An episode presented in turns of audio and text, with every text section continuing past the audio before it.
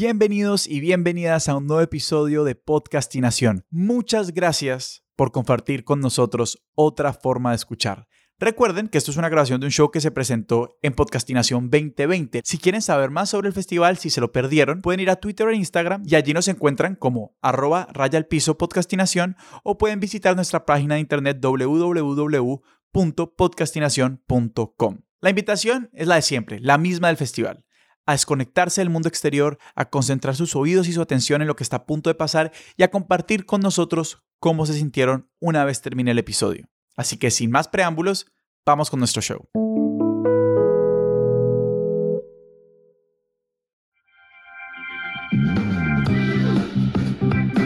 Bienvenidos a Expertos de la Vida Real. Este es el podcast en el que hablamos con Verónica Orozco y únicamente con Verónica Orozco sobre sus placeres culposos, teorías totalizantes y aquellas obsesiones que le consumen la vida. Yo soy Alejandro Cardona. Y yo soy Sebastián Rojas y en este podcast de Expertos de la Vida Real estamos con nuestra única invitada, Verónica Orozco. Verónica, bienvenida. Gracias, chicos. Bueno, ahora acá con ustedes. No, encantados de tenerte. Encantados de Eh, tenerte aquí en la podcastinación. Eh, bueno, Verónica es feminista, podcaster y escritora y creo que sí vamos a hablar de todas esas cosas porque en Expertos de la Vida Real rompemos las reglas de lo que es Expertos de Sillón. Eso quedó ahí en la entrada, eso no tiene nada que ver. Em, pero, Verónica, ¿de qué vamos a hablar hoy? ¿Por qué no les contamos a, a nuestros eh, invitados, a quienes están acompañándonos, cómo llegamos a, a- a esta decisión y qué fue lo que me dijo Alejandro cuando empezamos a pensar en, en hablar de este tema? eh, Empezamos a pensar. ¿Qué fue lo que me dijiste? que vamos a hablar de ponernos viejos, De hacerse vieja. de hacerse viejos. Yo dije plural, yo lo dije plural y Sí. quiero que el público sepa que yo siempre dije esto plural y entre comillas. Solo Pues que esto es un medio no visual. Pero sí, la idea, hacemos un poquito de, pues de eso de hacernos viejos, de crecer, de ese estigma como que tenemos alrededor, de el inevitable paso del tiempo, que además no tiene ningún sentido estar obsesionados por que no pase algo sobre lo que no tenemos nada de control.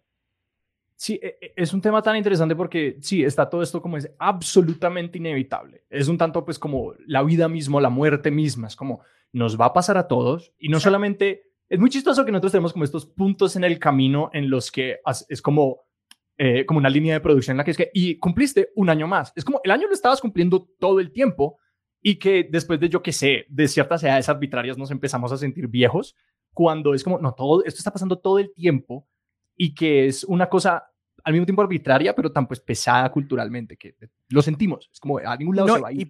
y, y precisamente ahí está la primera pregunta, Vero, que yo te quería hacer y era, pues cuando estábamos como afinando esta conversación, vos dijiste, no, es que voy a cumplir 40 años y esto es un estrés y esto es todo un tema. Entonces, y dijiste que igual lo había sentido a los 25, a los 30, etcétera, etcétera, etcétera. Entonces mi pregunta es, cuando empieza a configurarse esta ansiedad o esta preocupación, ¿la preocupación era porque se te estaba acabando como el tiempo de hacer ciertas cosas o era como por, como la, el decaimiento del cuerpo en sí mismo? O sea, como que nos fuéramos, que, como dicen que todo se La- empieza a descolgar. La putrefacción de tu cuerpo. Es que mira que hay un montón de complejos y de traumas que vienen como que, que uno se le pegan y uno ni, ni siquiera son de uno. Entonces, pues si uno crece viendo que todas las mujeres a su alrededor le tienen tanto miedo a, a hacerse eh, viejas o se empieza a volver un tema tan importante la conversación como al respecto de la edad, eh, me desconcentré, perdón, pero es que no sé si mi cámara está funcionando o no. Entonces, No te preocupes, el audio está Bien. perfecto. No te preocupes por la cámara, ya estás al listo. Entonces, nada, creo que el tema de la edad, yo creo que sobre todo para las mujeres se hace algo un poquito más pesado. Los hombres desde que van creciendo se hacen interesantes con los años, ¿no? Entonces el hombre canoso que empieza, ahora es un silver fox y, y papita salada y no sé qué y tarará. Y las mujeres en cambio es como vas cumpliendo 20 y luego 25 y luego 28 y hay como un montón de cosas que supuestamente tienes que haber hecho a determinada edad y luego cuando tienes 40, entonces ya obsoleta y tu vida se acabó y pues eso no es cierto. O sea, ahora yo que estoy a cinco meses de cumplir 40 años, entiendo que todo eso que yo pensaba al respecto pues era mentira y eran como unos aprendizajes que no eran ciertos. Sí, no, siento que tienes como absolutamente, e, e, e, es, es muy evidente que, que, para los hombres y para las mujeres es muy, es muy diferente, porque además como que hay, yo, yo, yo sé muy poco de, de, de, como la veracidad de ciertas afirmaciones, pero está todo el tema como de la fertilidad y de, y que hay como que un componente biológico y ya una cosa social de como la fertilidad de las mujeres y como no solamente, pues la asunción de que todas las mujeres deben hacer familia o incluso las que quieren, que hay como una cuenta regresiva sobre tu cabeza y que es muy curioso porque creo que eso, he escuchado amigas hablar de eso en términos incluso de como sus 20, que es como, no, pues yo necesito estar con, con, alguien por lo menos como cinco años antes de, de, de, mudarnos juntos y luego otros dos antes de casarnos y luego otros tres antes de tener un hijo juntos porque pues el perro tiene que estar ya grande y, y como que desde los 20 es como que ya se me está acabando el tiempo para, para tener familia y es, es, es absurdo. No, total. O, o, si no es absurdo, por lo menos es una presión horrorosa. Y, y pues que que yo no sé si ustedes sabían, pero los embarazos, que espero si más adelante hay médicos escuchándonos, no esté diciendo yo una barbaridad acá. Nos pueden escribir expertos de la vida real arroba gmail.com. Eh, pero lo cierto es que un embarazo de una mujer mayor de 35 se, se entiende como un embarazo ¿cómo es que se dice? De, la tercera edad. De, alto riesgo, ¿no? Sí, pues, pero el nombre que le dan al embarazo, solo como, tengo más de 35 y es como un embarazo de, sí, Solo se trata, y pues claro, eh, supuestamente lo que tú decías, como que el organismo no sé qué, pero pues ahora uno cada vez ve más mujeres más grandes teniendo hijos, más, más adultas pues creciendo más y nos damos cuenta de verdad que, además pónganse a pensar en esto, ¿cuántos billonarios no hacen su fortuna de cuenta de las inseguridades de las mujeres respecto a la edad? Como las arrugas, entonces cómprate esta crema, échate esto, es, si me entendés, como una obsesión para detener el paso del tiempo y eso es como lo que usan los publicistas, detener el paso del tiempo. ¿Por qué queremos detener el paso del tiempo si el tiempo pasa y somos mejores? Yo no quiero ser la persona que era a mis 20 años.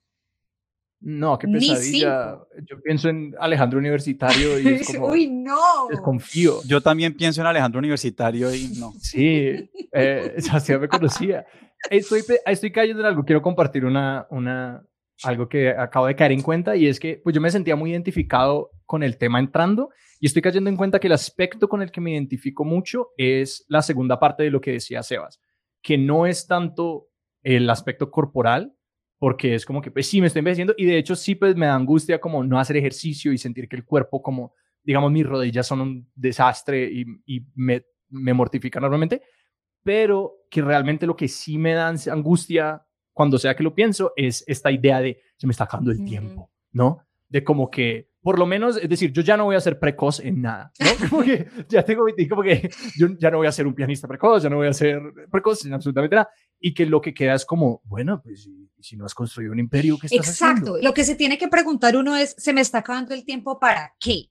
O sea, Ricky Gervais la pegó, eh, creo que empezando sus 50. Y es un genio de la comedia y es el que hizo extras y el que hizo The Office.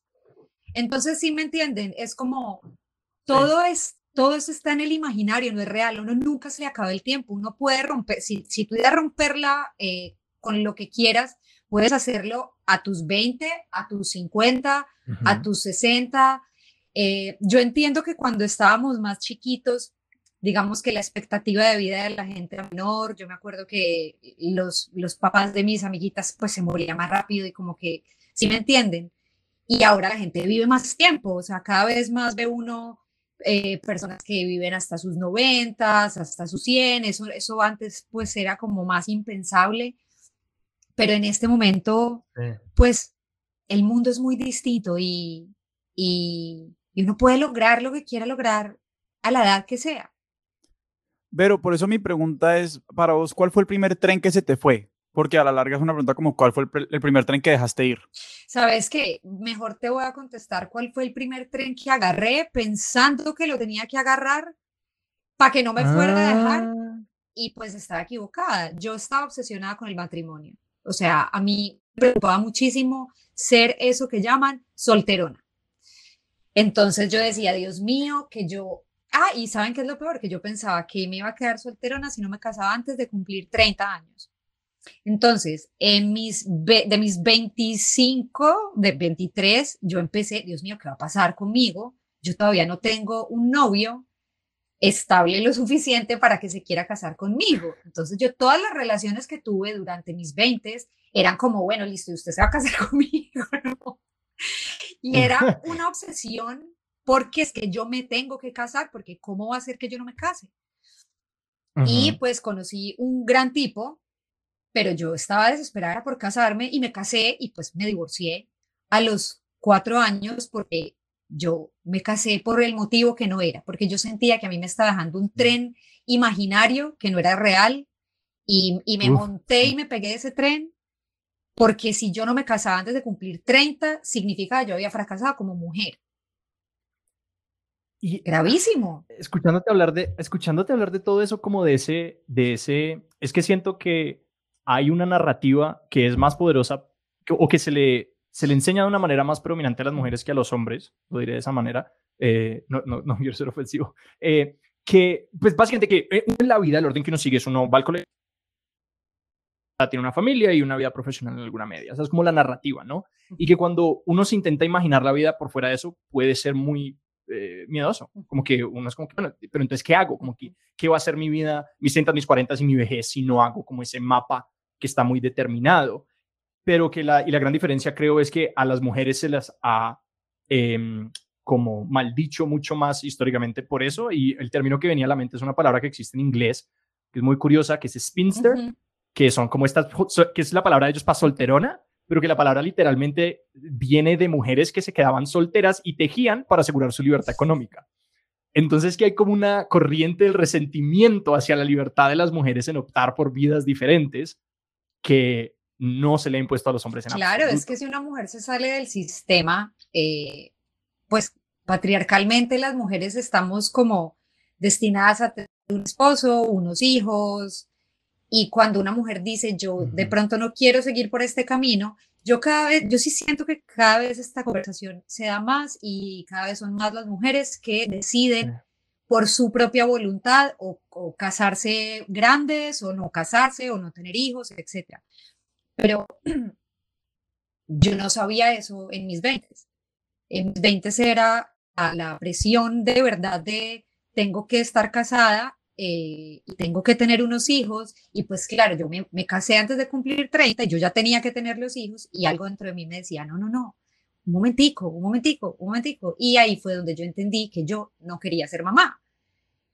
Y agradezco no haberme acelerado como con ese tren también y haber tenido hijos inmediatamente tratando de, seguir un libreto social que no era mío, que, que, se me había dado y que yo pensé que yo tenía que, que cumplirlo completamente. Y, y lo que tú decías es cierto, las mujeres se nos exige muchísimo, es como, bueno, ¿qué hubo? Usted ya tiene 25 y entonces, ¿y el, y el novio para cuándo? Y entonces van a las reuniones familiares y las tías empiezan y entonces, y, y tú te casas y empiezan y los hijos. Y, y, todo el tiempo es como algo que tienes que estar haciendo y, y que se te está acabando el tiempo, como ustedes decían. Yo te quería preguntar por ese cambio. Lo siento, Sebas. Yo te quería preguntar por ese cambio que ocurrió entonces, que hablabas como de, de, de hacerlo más lento, ¿no? De como no te aceleres, no te aceleres, ¿no?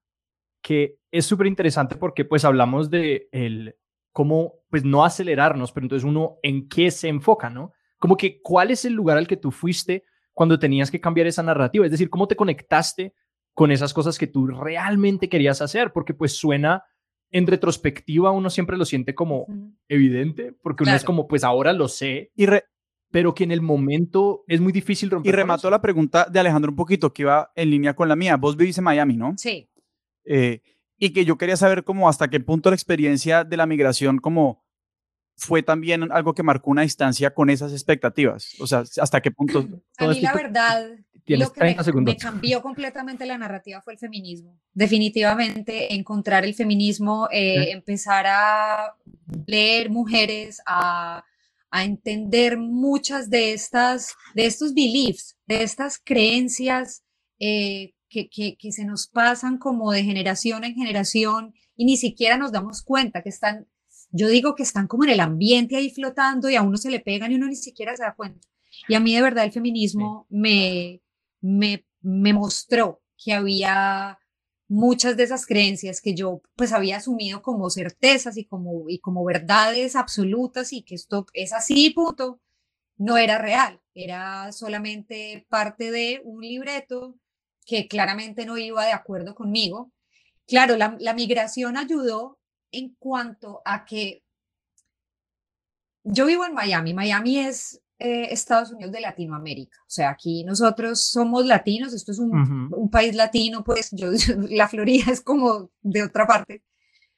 Entonces, digamos que muchas de esas cosas, como de esos machismos sistemáticos latinos, se, se mantienen acá, pero eh, es Estados Unidos. Entonces hay como, pues, un cambio de, en, en, algunas, en algunos paradigmas y digamos que hay más herramientas para, para uno investigar, entender, etcétera. Y como yo creo que a mí ver mujeres diferentes, mujeres diferentes, seguir mujeres diferentes, me empezó a mostrar que ni la vejez era un problema, ni hacerme grande era un problema, ni las canas me hacían menos mujer, ni las arrugas me hacían menos eh, valiosa, ni menos bonita, ni, ni tener 40 años me hacía poco interesante o si me entienden. Es como yo, yo, yo que los, o sea, Alejo que tiene 25.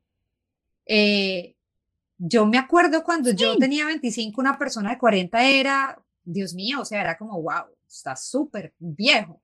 Y no, o sea, claro, yo cuando se empieza a acercar, mi primer como trauma con la edad vino cuando iba a cumplir 30, que yo decía, ya, ya soy vieja a los 30 y yo me acuerdo que me hice una fiesta, la berraca, pues tiré la casa por la ventana, me metí una rasca, pero pues para olvidar que tenía 30.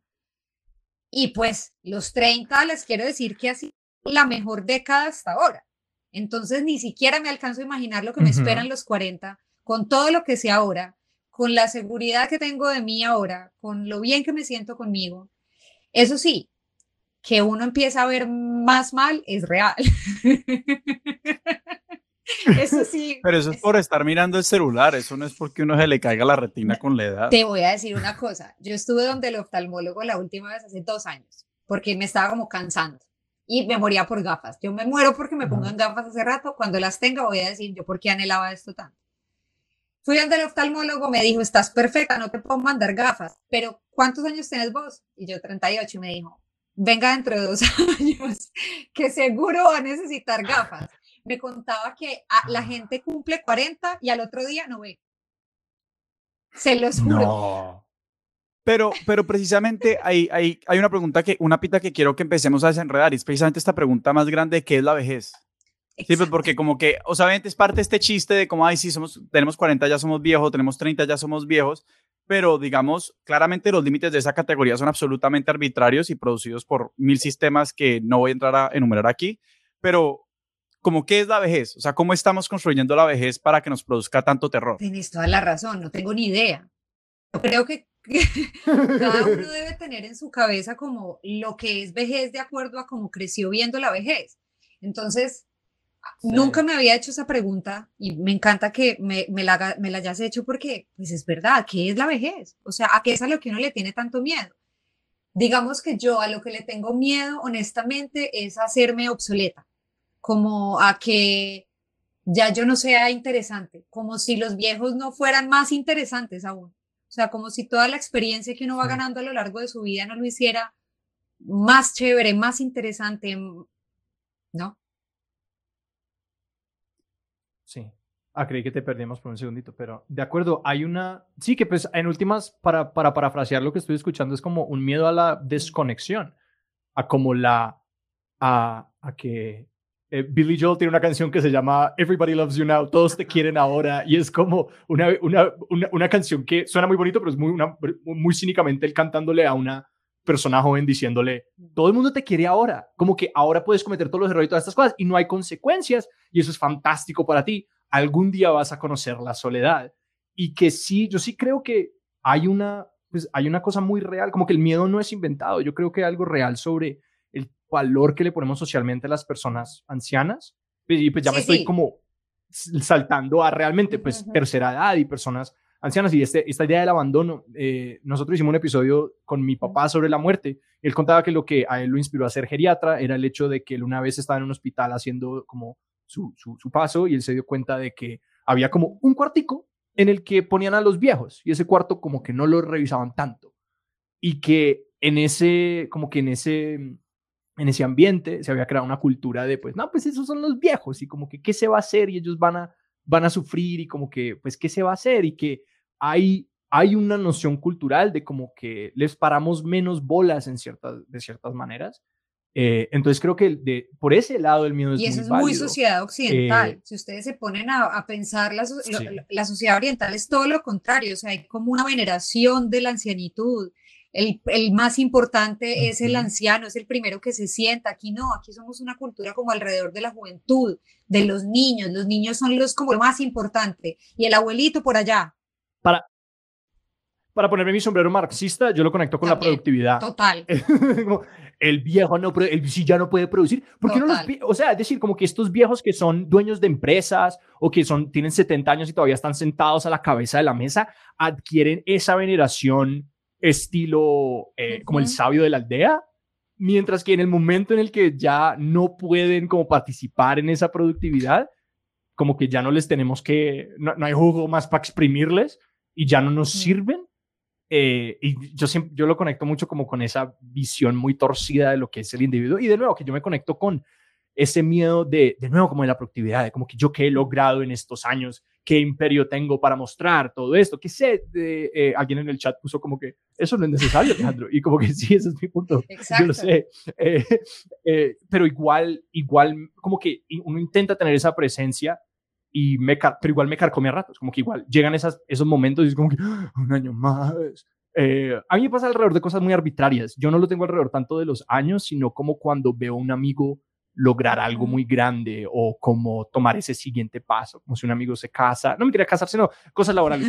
Eh, si alguien va a una maestría, Sebastián, o alguien como que logra un gran trabajo, estos avances me, me ponen como un espejo y que yo comparo mi camino con el de ellos y en esos momentos se hace muy eh, angustiante pensar como, ah, que porque ellos ya lo lograron, yo nunca, ¿no? Pero mira que ese comentario sobre, eh, que decía Vero sobre la juventud, ¿no? Que somos al menos la cultura occidental como muy organizada alrededor de esta juventud que a la larga también es una idea de virilidad bastante tóxica, que es como muévete mucho y rompe cosas, pues como eh, Facebook, sí, muévete rápido y rompe cosas y la peor eh, pues que ha generado tantas violencias es como es mejor pedir perdón que pedir permiso eh, y todo ese tipo de cosas. Y cuando hablamos como no, pues que la, la, la, las, las, sociedades protegen mucho a los ancianos, inclusive como lo venerables que son los ancianos en las sociedades asiáticas. Y yo quiero como resistirme un poquito a esa idea porque a mí lo que, lo que me molesta con lo que yo batallo es esta idea de la infantilización de las personas, ¿cierto? Que, digamos, tanto a los niños como a los ancianos se les restringen las opciones y se les, se les fiscaliza, al menos como uh, el peor modelo, digamos, es, es el ancianato, ¿no? Y de hecho, cuando uno habla con, con personas mayores, uno de, los, de sus miedos más grandes es como lo que decía un poquito Vero, de, de, sentirse obsoleto o inservible, pero también perder la dignidad de la, de la autonomía, ¿no? Que eso también es otra cosa que vamos a hablar, porque la autonomía nos hace más o menos y siempre estamos buscando formas de ser más autónomos de los demás cuando necesitamos a todo un entramado de personas y comunidades para sobrevivir. Respiro. Em, pero, pero también que el tema, el tema con las mujeres es particularmente insidioso, también porque hay todas estas instituciones que se mantienen a lo largo de la vida para infantilizar a la mujer o dicho de otra forma, también para fiscalizarle sus opciones. O sea, como está la medicina metida en la vida de las mujeres todo el tiempo y, la ciencia mm. diciendo como que hay que hacer esto precisamente los embarazos. Ah, no, es que si usted no tiene hijos para los 30, es un embarazo geriátrico de alto riesgo, etcétera, etcétera, etcétera. Entonces, pues no sé, a mí como que ni siquiera, ni siquiera creo que, que, que esta idea, uno de, de, Asia sea como tan, tan chévere, porque a la larga como venerar y endiosar a la gente es una forma de, encasillarlos y, de, y, de, quitarles agencia también en sus vidas y en la sociedad, porque eso es una tragedia estar condenado a ser un dios, eh, me parece a mí. Pero es que sí lo que tenemos, hay una cosa que tenemos y es que, o sea, los nos estorban. Es que, ¿quién le, o sea, uno cómo le va a tener esto a hacerse viejo? Sí, yo me acuerdo cuando yo estaba chiquita y había un viejito, re viejito, era como el encarte, el viejito, ¿qué vamos a hacer con el viejito? De lo que tú dices, la autonomía. Entonces, claro, un señor que no se puede mover muy bien, ¿qué vamos a hacer con? Y es como el, lo, que, lo, que, lo que contaba tu papá, o sea, como el viejito olvidado en la fiesta y cuando alguien se acuerda que el abuelo no lo han acostado y el abuelo ya sentado en, en una ruanita, con una ruanita, no sé, o sea, yo sí siento que, que somos muy duros con, los adultos mayores, entonces, claro, pues uno empieza a hacerse viejo y le empieza a dar susto, y además soy mujer, y entonces eh, me salen canas y yo pienso, oh Dios mío, ya tengo canas, ¿qué está pasando? Y cuando me salió la primera, pues cae me muero, y ahora tengo 725 y cada vez son más, y, y entonces es la obsesión, entonces es, ok, entonces ahora no voy a empezar a tener pelo o no, o voy a asumir, o voy a hacer, ahora hay todo un movimiento mujeres que se dejan las canas y hay hashtags en Instagram, porque nos toca repetirnos entre todas como, hey, está bien, es el... Sí. Puede, nada, Silver Fox, Foxy, punto. Pero y ahí, y ahí tocas un tema que, que te quería preguntar, eh, pero porque vos, digamos, vos estás en Instagram, estás en todas las redes, ¿y cómo es esta, o sea, vos cómo navegas esos espacios? Porque son espacios que nos bombardean con esa publicidad que es tan dañina. Eh, y al participar en ese espacio, pues vos a la larga estás implicada, o sea, no digo como que está, pues, estás participando en eso, estás enviando mensajes o que lo confirman o, que lo resisten, pero, pero ¿cómo es habitar ese espacio como sabiendo lo que sabes y sintiendo lo que sentís y teniendo las ansiedades que tenés? Pues toca medirse. Yo este año entendí como la importancia de todo eso es comida también, eso es alimento. O sea, si lo primero que uno hace cuando uno se levanta es coger el teléfono y revisar qué ha pasado en las redes sociales, rodearse de cosas, yo sé que eso le, genera a uno un poquito de sesgo cognitivo, cuando uno empieza como a seguir cierta gente, entonces uno cree que el mundo es mejor y distinto porque uno se rodea de cosas que uno quiere ver, gente que piensa pues para uno o que tiene algo para enseñarte. Yo personalmente eh, he dejado de seguir muchas personas eh, que me generan a veces sentimientos malujos, no porque ellos hagan algo en especial, sino porque a mí me, me lo producen. Entonces, no sé, una vieja de 25 cuerpazo y me está haciendo insegura, pues entonces, con todo el amor del mundo, yo la voy a dejar de seguir. No es por ella, es por mí. Sí, es como no quiero, pero entonces yo sí he tratado de rodear mis redes y lo que yo veo en ellas de eh, mujeres que admiro, que tienen algo que enseñarme o que aportarme, de quienes de verdad eh, que, me, que me hacen crecer. Y pues soy muy afortunada porque de verdad empezar a, no quiero decir hacerme vieja porque es que eso está mal, sino como empezar a tener estos cambios en, en, el cuerpo, pues digo, como las canas, se los juro, repito lo de las canas porque ha sido algo que para mí fue muy impactante, o sea, empezar a tener muchas canas. Y, y pues, o sea, yo no les voy a mentir, yo me he puesto Botox en las arrugas de los ojos, en la arruga de la frente, porque sí, yo, yo, yo no quiero ser víctima de eso, pero es difícil salirse de, eh, o sea, es difícil uno decir es que me importa un culo y ahora nada me interesa y, y, amo mis arrugas. No, a mí me cuestan. O sea, yo no todos los días me miro y digo, uy, me encanta verme. Mm casi cuarentona. Y que hay algo ahí que mencionas que más allá de la, pues del conocimiento de que estas son pues nociones sociales y todo eso y de que incluso uno haga la paz con eso y como decir, pues yo estoy perfectamente bien con mi cuerpo y todo eso, que es un, eh, es un lugar pues muy, muy envidiable para el que sea que llegue allá, ¿no? De como que no, yo estoy perfectamente bien con todo mi cuerpo y que además el cuerpo es un ente que está cambiando y uno constantemente tiene que renegociar esa cosa, esa relación, que me hiciste pensar en una conversación que yo tuve una vez con una amiga que trabajaba en el sector financiero y de tecnología en Nueva York y por ende era un sector enormemente competitivo Y ella tenía una de estas aplicaciones que le mandaban como ropa como prestada y ella la devolvía.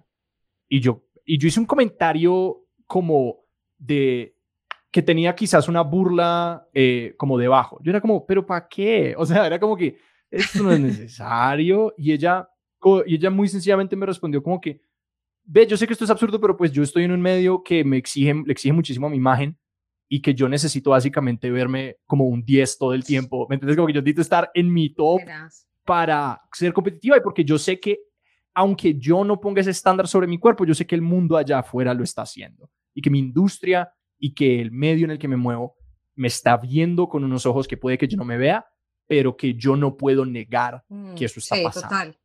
Eh, y que eso es una tensión muy difícil de navegar porque uno puede decir, yo estoy poniendo como una barrera en, entre lo que yo creo y lo que el mundo cree sobre mí o va a pensar sobre mí, pero que de todas maneras uno al practicar esos comportamientos que se conforman al punto de vista mm. externo, uno acaba como programándose a pensar de esa manera. Es que es muy difícil salirse de eso, es muy difícil y eso es una lucha, pues no, eterna, yo creo.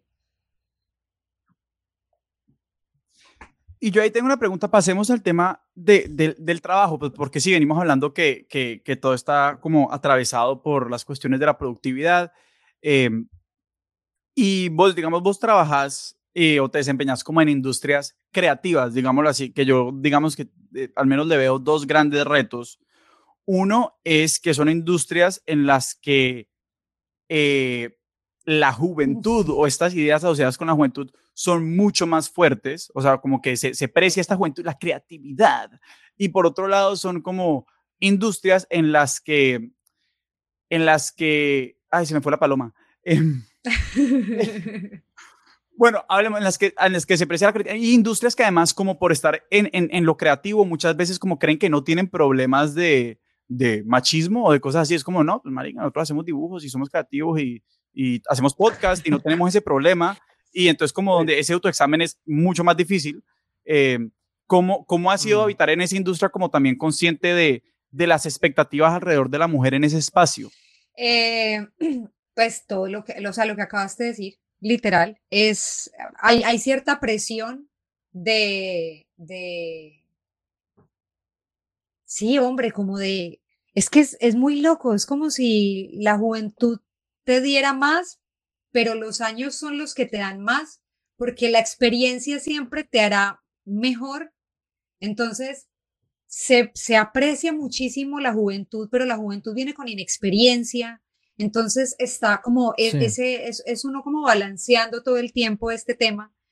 Yo particularmente no he sentido el, eh, el peso de la edad que tengo probablemente en, en, en ese tema específico creo que el podcast que yo hago me permite, nada, explorar muchísimas cosas que, que, nada tienen que ver con, con, la edad que yo tengo. Yo cuando empecé como con todo este tema de redes sociales, yo pues fui influencer eh, en el pues cuando en el 2011, cuando apenas estábamos empezando, yo trabajaba como influencer y eso. Y yo sí siento que han llegado unas influencers, pues llegaron, ¿no? Yo igual me fui a Colombia, entonces dejé de trabajar en, en ese tema en Colombia, pero sí eh, las marcas prefieren mujeres más jóvenes, ¿no? Como es lo que les digo, la juventud es lo que siempre viene una más joven detrás, más joven detrás. Y, y pues a mí particularmente no me afecta, me siento muy, muy afortunada por eso.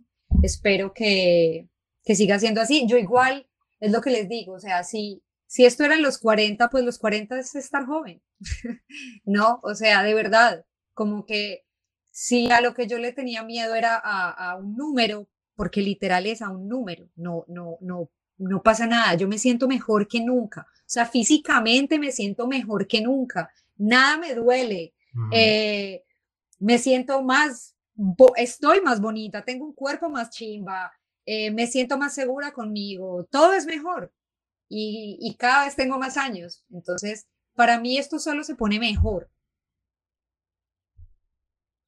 No, y que siento que eso viene mucho de como tú, al, al, decir eso, de como que ahora estoy bien, es un cambio de lente muy marcado, porque el, esta idea de me estoy haciendo viejo es sencillamente una visión futura, es poner el lente sobre lo que viene y que siento que las distintas personas tienen distintas inclinaciones a vivir en el futuro, vivir en el pasado, ¿no? Como que hay, hay quienes, eh, eh, sí, se quedan siempre en el pasado, hay personas que siempre están proyectando el futuro, yo soy de los del futuro siempre, y que el ejercicio entonces para mí, eh, y lo conecto mucho con lo que estás diciendo, es como traerlo al presente y que uno, la mayoría de las veces, la gran mayoría de las veces, se da cuenta de que cuando uno lo trae acá, es como, estoy bien. Como que en este momento, preciso, estoy bien y en este momento en general también, estoy bien o siento que puedo sacarla adelante y que esa angustia es exactamente, es como esa proyección al futuro que es siempre va a ser desconocida. A mí una, una historia que no es mía, pero que me produjo mucha tranquilidad en algún punto frente a eso profesional era, estaba escuchando a unos comediantes hablar y un comediante que en ese momento no había logrado mucho con su carrera, estaba escuchando a dos comediantes, pues, pongámosle, yo qué sé, en el Daily Show o Saturday Night Live, uno de estos grandes programas americanos, que, que la gente dice, pues si llegaste allá, ya, tu carrera está hecha, lo lograste. Y que él los escuchaba compartir sus angustias y sus angustias laborales y decir, pues no sé dónde voy a estar en seis meses, no sé qué va a pasar, no sé cómo va a pagar esto, no sé, viene la niña, yo no sé qué, ta, Y él se dio cuenta como que, wow, eso es lo que yo quiero. Y mi gran noción es que cuando yo esté allá donde están ellos ahora, yo seré feliz de alguna manera mágicamente. Y que, pues entre más tiempo pasa, más me doy cuenta que uno le pone esas, esas cosas, ¿no? Como que yo lograré la felicidad cuando pueda irme a la universidad y ser independiente. Yo lograré la felicidad cuando haga esto y esto, esto y lo otro. Y que es, es la bofetada en la cara más frecuente en mi vida, creo que ha sido ah, lograr esas cosas que quería lograr. Y es como que, uy, pero ¿y el hueco? Claro. ¿Y el hueco a dónde se...? ¿El hueco sigue allí o es que no? tú no puedes, no puedes como poner tu felicidad en el futuro porque el futuro no existe. O sea, lo único que uno tiene es este momento, ya nada más existe. O sea, a las las 6 y 40 no existen, existen las 6 y 38 y ya. Y, y, y, es como estamos a las 6 y 38 y no cómo vamos a estar a las 6 y 40. Y así con todo, Dios mío, con, con cumplir años, con crecer, con todo. Verónica, yo te quiero hacer una pregunta por, porque yo creo que si bien, o sea, esto está como en la cultura y es como casi que en el agua que tenemos todas estas expectativas eh, alrededor, bueno, y sobre todo también las mujeres alrededor de, de, la edad y qué hacer y qué no hacer y sus cuerpos. ¿Cómo ha sido tu relación con las mujeres adultas de tu vida? O sea, hasta qué punto está, o sea, estas son improntas de lo que vos viste en tus abuelas, de lo que viste en tus tías, de lo que viste en tu mamá, de lo que has visto en otras mujeres que te han puesto a pensar como en la vida, como 10 años para adelante tuyo. No, esto definitivamente tiene que ver con mi mamá. definitivamente. Mi mamá, yo soy una, yo soy la quinta hija de unos papás muy mayores. O sea, mis papás tenían cuatro hijos, adolescentes, y mi mamá quedó en embarazo cuando tenía 42 años y mi papá tenía 49. Entonces, eh, desde que yo estoy muy chiquita, en mi casa había una obsesión, entre comillas, de mi mamá porque ella era vieja y ya se iba a morir. Ella todo el día me decía que ella ya se iba a morir, que ella no me iba a ver cumplir 15 años porque ya se iba a morir, que si yo quería decir en el colegio que ella era mi abuelita, podía decir que ella era mi abuelita. No. de verdad. Y yo era como, pero ¿por qué va a decir que eres mi Eso abuelita? es absolutamente traumatizante. Eso, es, eso para un niño es completamente marcador. Y claro, imagínate, yo toda la vida preocupada porque mi mamá ya se iba a morir. Quiero que sepan que mi mamá tiene, va a cumplir 82 años ahorita y está mejor que nunca. O sea, es una viejota. Y pues claro, ella muy obsesionada por esto, ella se sentía muy vieja y me lo proyectaba todo a mí. Entonces ella, claro, fue una mujer ah. que le tocó volver a empezar a criar una hija después de haber criado cuatro todo este tema y ella pues, eh, eh, o sea, eran los ochentas, eh, hablar con un terapeuta no era como un tema que fuera fácil y pues yo creo de verdad que, que ella se sentía muy mal, se sentía muy inadecuada cuando iba a las reuniones del colegio, las mamás eran jóvenes, ella se sentía mucho más grande y todo eso lo proyectó en mí y pues sin querer queriendo eso está dentro de mis, o sea, ese camino neuronal en el que una mujer tiene 40 y es vieja está pero ah, marcado. Yo estoy creando nuevas conexiones neuronales diciéndome, esto no es real, era ella, era mi mamá que en ese momento sentía que, que pues pobrecita, hombre, o sea, ya no tiene ni la culpa. Entonces, claro, viene de ahí definitivamente. ¿Has tenido alguna conversación recientemente con tu mamá sobre eso? Es decir, ella es consciente de que está mejor que nunca. No, pero, o sea, además ustedes se mueren de la risa. Ella es una viejita chuchumeca cuando le conviene, pero nunca es, o sea, ah, es como si ella necesita algo, es como, ay, sí, no, porque yo, claro, ay, mira, yo ya soy muy sordita, estoy muy sordita, pero es perfecta, maneja Instagram mejor que nadie, maneja Facebook mejor que nadie, o sea, ella ah. es una señora increíble y e, es, muy loco porque es, muy paradójico, como ella me, me, hizo tenerle de alguna manera, sin, sin ella querer, como miedo a ser vieja, pero me ha mostrado lo que es una mujer de verdad de la edad de ella, capaz, independiente, sola. Eh, ella no es una ancianita que la cuidan, ella es una dura, sola, berraca, fuerte. A mí me estás haciendo pensar en mi abuela, que siempre ha sido así y hasta el día de hoy me encanta esta palabra porque yo la asocio exclusivamente con mi abuela y es regia. regia. es como, esa palabra para mí eh, encapsula todo lo que es una mujer mayor que está. Exacto. Mi mamá está regia y yo, cuando esté de la edad de mi mamá, voy a estar igual de regia. Te quiero preguntar, nos quedan eh, unos pocos segundos eh, unos pocos segundos, nos quedan un par de minutos, pero quería preguntar por... Hice un cable, espera un momento, que estoy como aquí con torcido eh, porque pisa el cable del micrófono. Yo sí te veía la carita, torcidita. Te, quería preguntar porque me, me dejaste con un deseo y es el de, yo siento que yo tengo amigos pues en este rango de edad, como yo tengo amigos que están en sus 30, no tantos que están en sus 40, pero digamos como uno cómo construye amistades y relaciones a través de esas, de esas líneas de edad y que puede empezar quizás por, no sé, conectarnos con nuestras madres, con nuestras abuelas, nuestros padres, nuestros abuelos, ellos también son viejos. viejos somos todos, es, lo, que yo me quiero llevar de eso. Pero sí, ¿cómo, cómo, cómo entablamos esas relaciones? Y, o quizás en el mundo afuera, como esas amistades y todo A mí me parece muy difícil hacer amigos, pero me parece que las redes sociales no tienen esos límites de edad. O sea, tú puedes empezar a seguir una persona que mm. tiene 50 años y te conectas impresionante con esa persona y puedes empezar a, parchar y como a conocerla.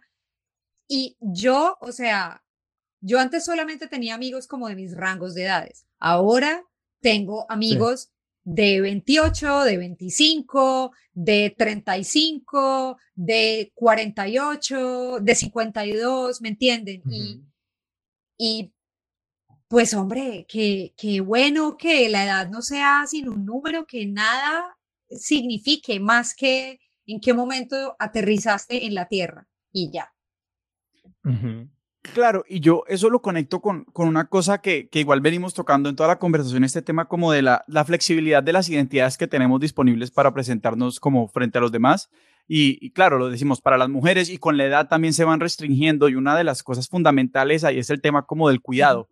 Eh, y las labores de cuidado que también están superatadas pues con la maternidad y no creo que sea causa como casualidad que a los viejos los pongamos a cuidar cuando ya no son productivos y pues que pensemos que el cuidado no es una cosa productiva, a ver si la pandemia y estar encerrado en una casa nos quitó eso de una vez por todas, pero también siento que cuando uno está tratando de establecer estas relaciones, estas relaciones como entre edades, siempre es como la mentoría, el cuidado, búscate a alguien que, que, se haga cargo de ti. Es como vaya y encuentre una mamá nueva. O tipo como, que no, pues, ¿qué pasa ahí?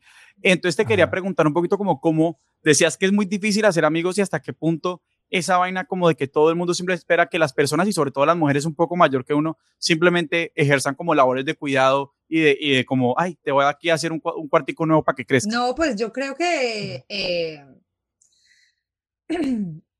pues sí, como viejas tenemos que empezar a, nada, poner límites, yo creo, como... Eh, no me voy a encargar de ti, ni de tus cosas, ni de nada. Eh, siento que, que, que hacer amigos es difícil y, conocer gente es difícil, pero nada, lo, mucho que se nutre uno de, de los demás. A mí me pareció algo muy lindo. Yo no sé cuál de ustedes dos fue el que lo dijo, como la cantidad de personas que uno necesita, o sea, como una red de personas que tú necesitas eh, y pues eso es lo que se va uno construyendo. Yo se los juro que no, mi idea es seguir hablando de, de la edad que tengo, de lo, de lo bien que me siento, de que otras mujeres que me sigan y me vean puedan decir como, ah, bueno, listo, bien. A mí muchas niñas me dicen como, cuando sea grande quiero ser como tú. Y pues qué bueno, yo también quiero que, que te sientas así de bien como me siento yo mientras voy siendo más grande y, quiero que mi mensaje siempre sea ese, como no le tengamos miedo a tatuarnos a los 40, a hacernos un piercing, a divorciarnos, a viajar solas, a la vida está empezando, o sea, estoy de verdad en el momento en el que mi vida está comenzando y no veo la hora de ver qué me trae esta década y este cuarto piso nuevo que empieza en abril para que me felicite. Y está empezando, está empezando esta, esta vida, Verónica, que siempre está empezando. Esta conversación la tenemos que ir cerrando eh, para dar pie al panel sobre género y podcast, y con además moderada por las cuarentólogas que venimos prácticamente hablando. Increíble. O sea, aquí les dejamos, chicas. Eh, pueden seguir hablando de esto o no. Eh, pero, o también hay todo un podcast, como 30 episodios hablando de eso. seguiremos nosotros en sesiones Em, y no sé, para los que no se, siguen conectados con nosotros en sesiones, Vero, ¿cómo llama tu podcast? Eh, ¿A dónde, te pueden Vida real, me pueden encontrar en las plataformas de audio, real, y en redes estoy como arroba verosco, eh, por allá nos vemos. Gracias chicos por esta invitación, estoy muy contenta de estar acá. Nosotros somos expertos de sillón, o expertos, esto es expertos de la vida real. Expertos de la vida real. Expertos de la vida real. ¿A nosotros dónde nos pueden encontrar en redes? Arroba expertos sillón en Twitter, arroba expertos de sillón en, en Instagram, expertos de sillón arroba gmail.com si nos quieren escribir. Y hasta ahí el episodio de hoy. Podcastinación es un proyecto de Juan Dapo y Sara Trejos y es posible gracias a un esfuerzo colectivo de una comunidad de autores, productores y radioescuchas de todo Iberoamérica que crece cada día más. Por supuesto, no sería posible sin el apoyo de todos ustedes, los que nos escuchan y los que han donado e ido a los distintos eventos. De nuevo, si quieren saber más, nos encuentran como arroba raya al piso podcastinación en Twitter y en Instagram o en podcastinación.com. Hasta la próxima.